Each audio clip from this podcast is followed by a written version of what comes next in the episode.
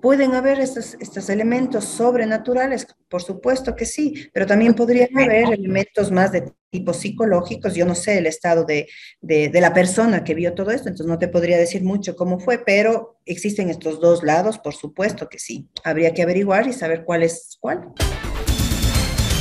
Mariela, es importante que la gente sepa que al ser esto un trastorno, no tiene un solo factor que la, eh, que, la, eh, que la compone, ¿no? Y por esa misma razón, para tener tratamientos eficaces contra la depresión, es necesario abordar todas las áreas que pueden ayudar a que esto esté mejor. Entonces, por ejemplo, uno de los factores importantísimos que mucha gente no conoce y por eso tienes a veces este tipo de comentarios, ¿no? Como pon de tu parte. Si tú pones de tu parte ya te va a pasar, la vida no es tan difícil, tienes todo y no eres feliz, etcétera. No, pero también existen componentes que son biológicos, Mariela, que requieren que las personas eh, eh, les den atención. Por ejemplo, tenemos eh, un desequilibrio a nivel del cerebro en donde existe un deterioro de unas eh, sustancias, llamémoslo así, que se llaman neurotransmisores, que son eh, lo que permite que pasen los estímulos y las sensaciones emocionales, sí, para que puedan ser identificadas por nuestro cerebro. Pero esto está fallando en, cuando tienes depresión. Entonces, serotonina, norepinefrina, dopamina, que son estos neurotransmisores en especial, dejan de producirse y por ende las personas tienden a tener mayores niveles de tristeza de lo que es normal, porque esto permite el equilibrio, permite generar estos, esta, esta regulación del estado anímico a nivel del cerebro, ¿no? Entonces, muchas personas no lo saben, pero al igual, porque el cerebro es una máquina y es un músculo, entonces, al igual que cualquier músculo, que cualquier, llamémosle así, máquina, cuando está funcionando puede en algún momento dejar de funcionar tan efectivamente y requiere algún tipo de reparación, de atención. Y las personas no, no, no saben esto, por lo tanto, no, a veces no, no dan uso de, de atención clínica. Ok, perfecto. Ya, ok. Eso es importante anotarlo. Ahora, seguimos con el próximo, Johanita.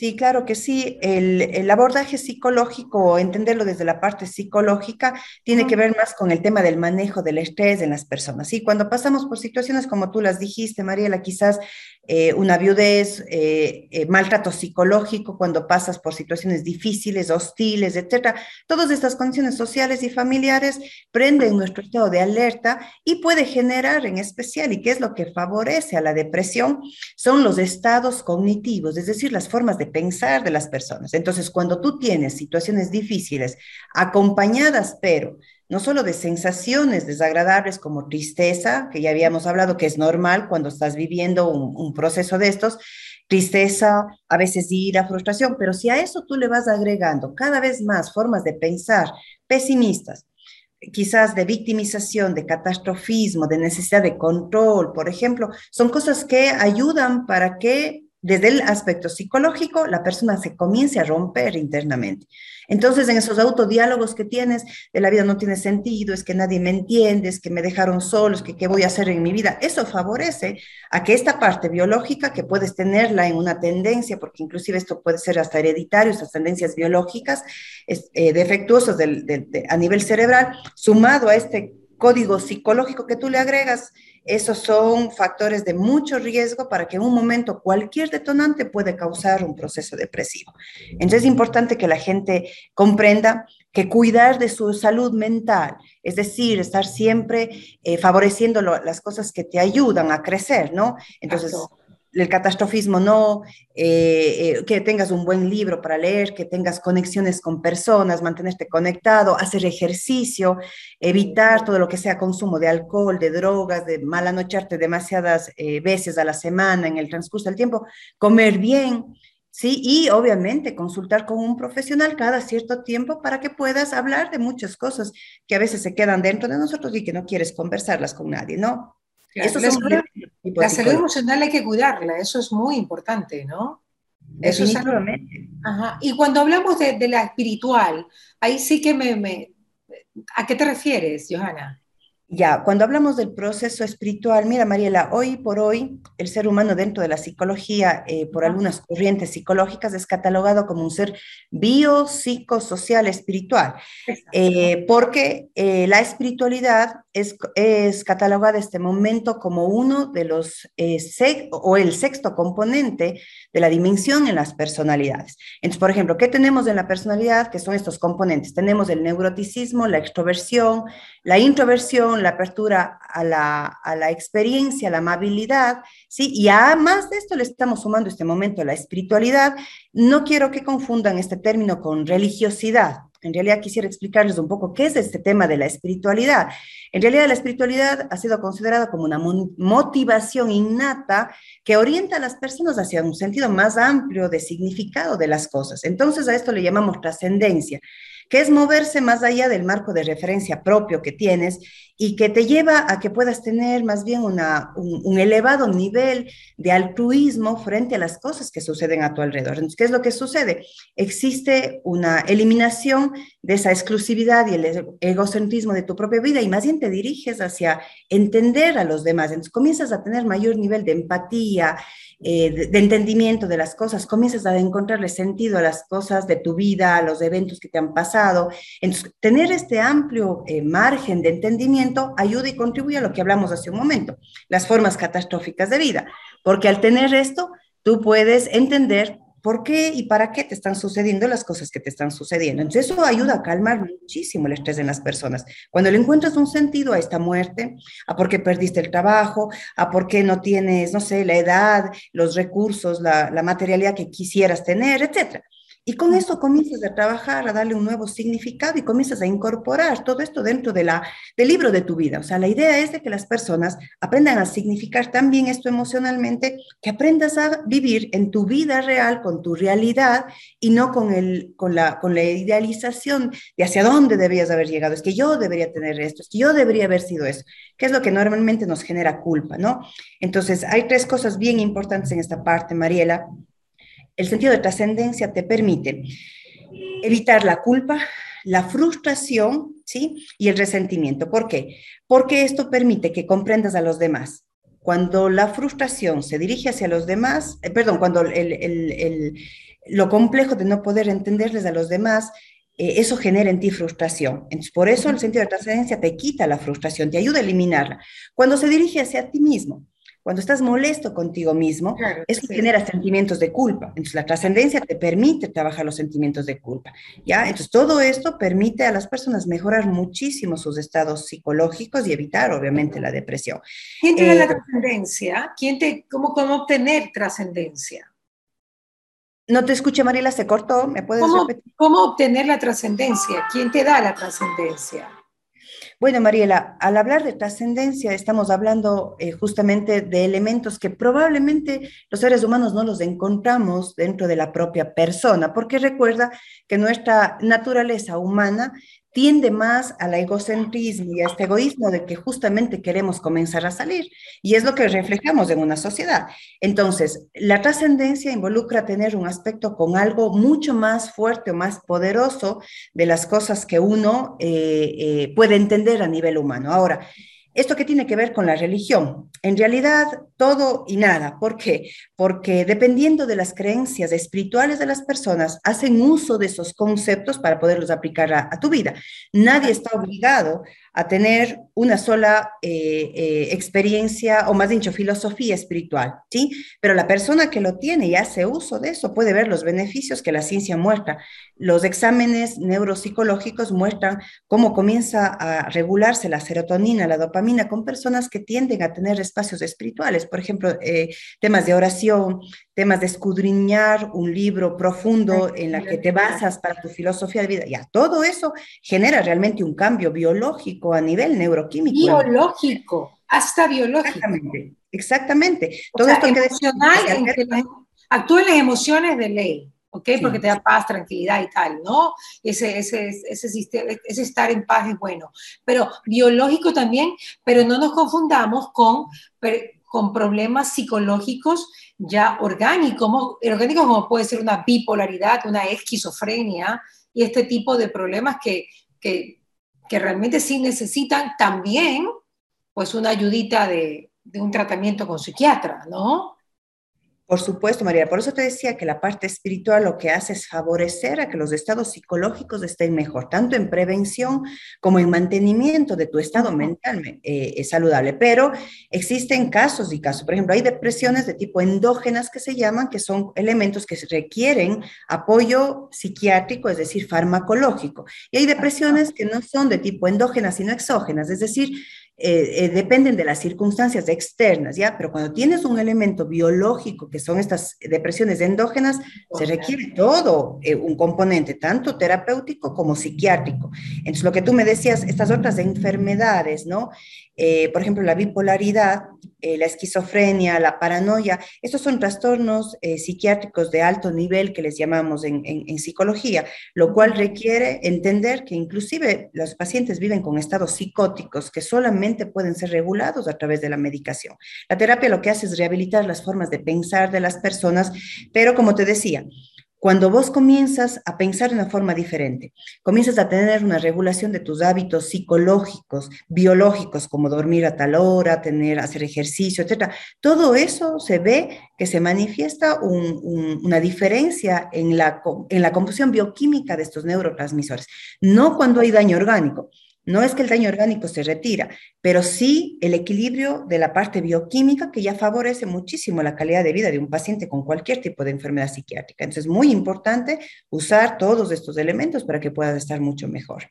Johanna, ya para finalizar, una pregunta que tiene que ver pues con, más allá, con, con, la vida espiritual, pero la vida espiritual, digamos, el del más allá.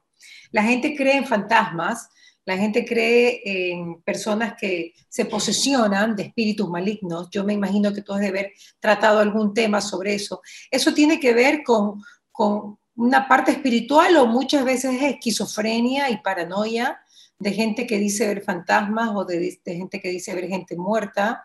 Eh, hay películas famosas como Sexto Sentido y tal. ¿Eso es de la vida real o eso es del cerebro de las personas que lo forman? Mira, Mariela, para aquellos que conocen las dos partes, te hablo yo como profesional, yo conozco tanto del área espiritual porque me he formado en ese campo y me he formado en el campo clínico. Te puedo decir que hay elementos exclusivamente biológicos y psicológicos que no tienen nada que ver con experiencias eh, paranormales, de, hablando desde el aspecto espiritual. Pero existen otras cosas que tienen que ver con aspectos espirituales en las personas, ¿sí? No todo el mundo se interesa por conocer esto, pero es una realidad latente en las personas, porque el sentido de trascendencia o este sentido de espiritualidad, de conocer qué hay más allá, cómo entender las cosas, eh, realmente es, es, yo te podría decir que es una necesidad que viene eh, inherente al ser humano, o sea, está, el ser humano tiene esa necesidad todo el tiempo, solamente que las personas no le dedican eh, un, tiempo de exclusividad a poder investigar esto. Las personas que en algún momento se interesan por esto y encuentran solidez en los argumentos que quieren hacerlo, podrán explicarte inclusive estos fenómenos paranormales que no siempre son eh, espirituales, sino a veces son psiquiátricos y viceversa. Hay elementos de tipo espirituales, no psiquiátricos. Hay gente que no está viendo ni alucinando. Hay gente que realmente ha experimentado cosas que son sobrenaturales y eso es real también. Claro, ahora, desde el punto de vista psiquiátrico, ¿qué porcentaje tú crees que es? ¿Y desde qué, desde qué punto también es paranormal? Estas experiencias de las personas. Ajá. Sí, yo, yo diría que por el momento en el que vivimos y por el tipo de, de, de sociedad, te hablaba de las enfermedades, es altísimo el proceso más de enfermedades psicológicas y psiquiátricas de, de experiencias paranormales. Por supuesto que sí, es mucho más. Un 90-10, más o menos. Puede ser. No sabría, sí, pero, pero sí, sí, es muy alto el nivel de, de, enfermedad psiquiátrica que existe y eso puede llevar a estados obsesivos, compulsivos y psicóticos en los que las personas ven, escuchan, sienten cosas que no tienen nada que ver con nuestra realidad. Claro, claro que sí. Sí, sí, sí existe. Claro. Ahora, hay que ponerle mucho, mucha atención a ese tema, sobre todo cuidar. Tú has hablado algo muy importante y yo lo rescato, que hay que cuidar tu parte emocional, definitivamente. Pero tu parte espiritual también hay que cuidarla. Yo veo que la gente, pues, eh, como deporte se lee las cartas, como deporte hace la Ouija, como, de, como deporte, Johanna. Cuando están cuando están entrando realmente en, un, digamos que en una línea, están cruzando una línea para mí delicadísima, que no vale la pena cruzarla por nuestra salud y también por nuestro bien espiritual y emocional. Por supuesto, Mariela. Y te decía hace un momento, no toda la gente le da importancia. Esto es más, mucha gente no cree sobre los aspectos espirituales, pero la psicología las está incluyendo ya por los eh, efectos que tiene sobre la personalidad. Entonces, te decía, independientemente de que tú creas o no en una u otra religión, lo que podemos decir es que el mundo espiritual existe y que el mundo espiritual tiene dos líneas tiene el mundo espiritual de la oscuridad y el mundo espiritual de la luz, no hay más. Entonces, cuando tú abres puertas en el mundo espiritual oscuro, las posibilidades de que tu voluntad se alinee a la voluntad de algo malvado son muy altas, pero cuando tu voluntad, que también es una de las voluntades que mueven el mundo, se alinea a la voluntad de un ser supremo, desde mi filosofía, Mariela, yo soy una mujer cristiana, yo eh, eh, alineo mi voluntad por mi filosofía cristiana a los conceptos de Dios, y es ese Dios bíblico, desde mi filosofía. Aquel que quiera alinear su voluntad a cualquier una filosofía de un ser que pueda ser supremo, porque eh, no puedes guiarte tú por tus propios parámetros, necesitas tener un lineamiento que venga desde algo más trascendente. Ya, como te dije, no tiene que ver con temas religiosos, es que tú decides identificarte con aquello que tú consideras verdadero. Entonces, yo, mi filosofía es esa, por lo tanto, voy a intentar tener todas las aplicaciones para cuidar mi vida espiritual. Entonces, entro en procesos de oración, eh, estudio la palabra de Dios, me congrego, hago evangelización, estoy haciendo servicio en, la comunidad, en, mi caso, en una iglesia cristiana. Entonces, todo eso me permite mantenerme fuerte espiritualmente y hace que yo sea cada vez más consciente de que mi vida filosófica dentro de lo, eh, de lo trascendente tiene que estar alineada en la vida real. Es decir, todo lo que yo estoy practicando, como el amor al prójimo, como eh, el entregar todo por amor, eh, desde una mirada correcta, te estoy hablando, no, no hablo de pareja, sino más bien desde este sentido de trascendencia, hacer que los demás sean importantes para ti, empezar a amar lo que a veces nos hace tan difícil amar, el perdón, todas esas cosas, trato de que todo eso sea visibilizado en mi vida práctica. Y para eso solamente puedes tener una vida eh, de, de entrenarte en esto. De compromiso, de compromiso también. Las apariciones en el Cajas, Johanna, ¿fueron aceptadas por el Vaticano? Me parece que no, no, no, no, no sé hasta dónde quedó toda esa situación, pero creo que es un tema un poco más eh, ecuatoriano que realmente internacional, creería yo. Entonces, no sé si eso se manejó solamente a nivel de, de, nuestra, de, nuestra, de nuestra provincia, no lo sé, pero ya eso es algo que ha quedado así. A nivel de Ecuador, ¿no? Me acuerdo, las, digamos que las peregrinaciones masivas que se hacen al Cajas, ¿no? Claro, claro que sí. Por eso te decía, Mariela, ¿Pueden haber estos, estos elementos sobrenaturales? Por supuesto que sí, pero también podrían haber elementos más de tipo psicológicos. Yo no sé el estado de, de, la persona que vio todo esto, entonces no te podría decir mucho cómo fue, pero existen estos dos lados, por supuesto que sí. Habría que averiguar y saber cuál es cuál. Claro. Johanna, muchas gracias por estar con nosotros. Me encanta que también pues, estés muy involucrada en el tema, en el área espiritual, para poder eh, conversar también de otros temas que, que acontecen en la vida diaria y que la gente tal vez no sabe que existen y que sí es bueno, pues eh, que se puedan conversar para que la gente esté alerta y y hay soluciones. En la vida para todo hay soluciones. Y no hay duda que alinearse con la espiritualidad buena es lo que te da el motor para que tú puedas tener pues, paz en tu corazón y puedas realmente tener el verdadero propósito de estar aquí hoy día sentadas las dos. Así es, Mariela, así es, así es que las personas que nos han escuchado, la depresión es una enfermedad, sin embargo, podemos tener bajo nuestra voluntad cierto poder sobre elementos que no favorecen a que se desarrolle depresión.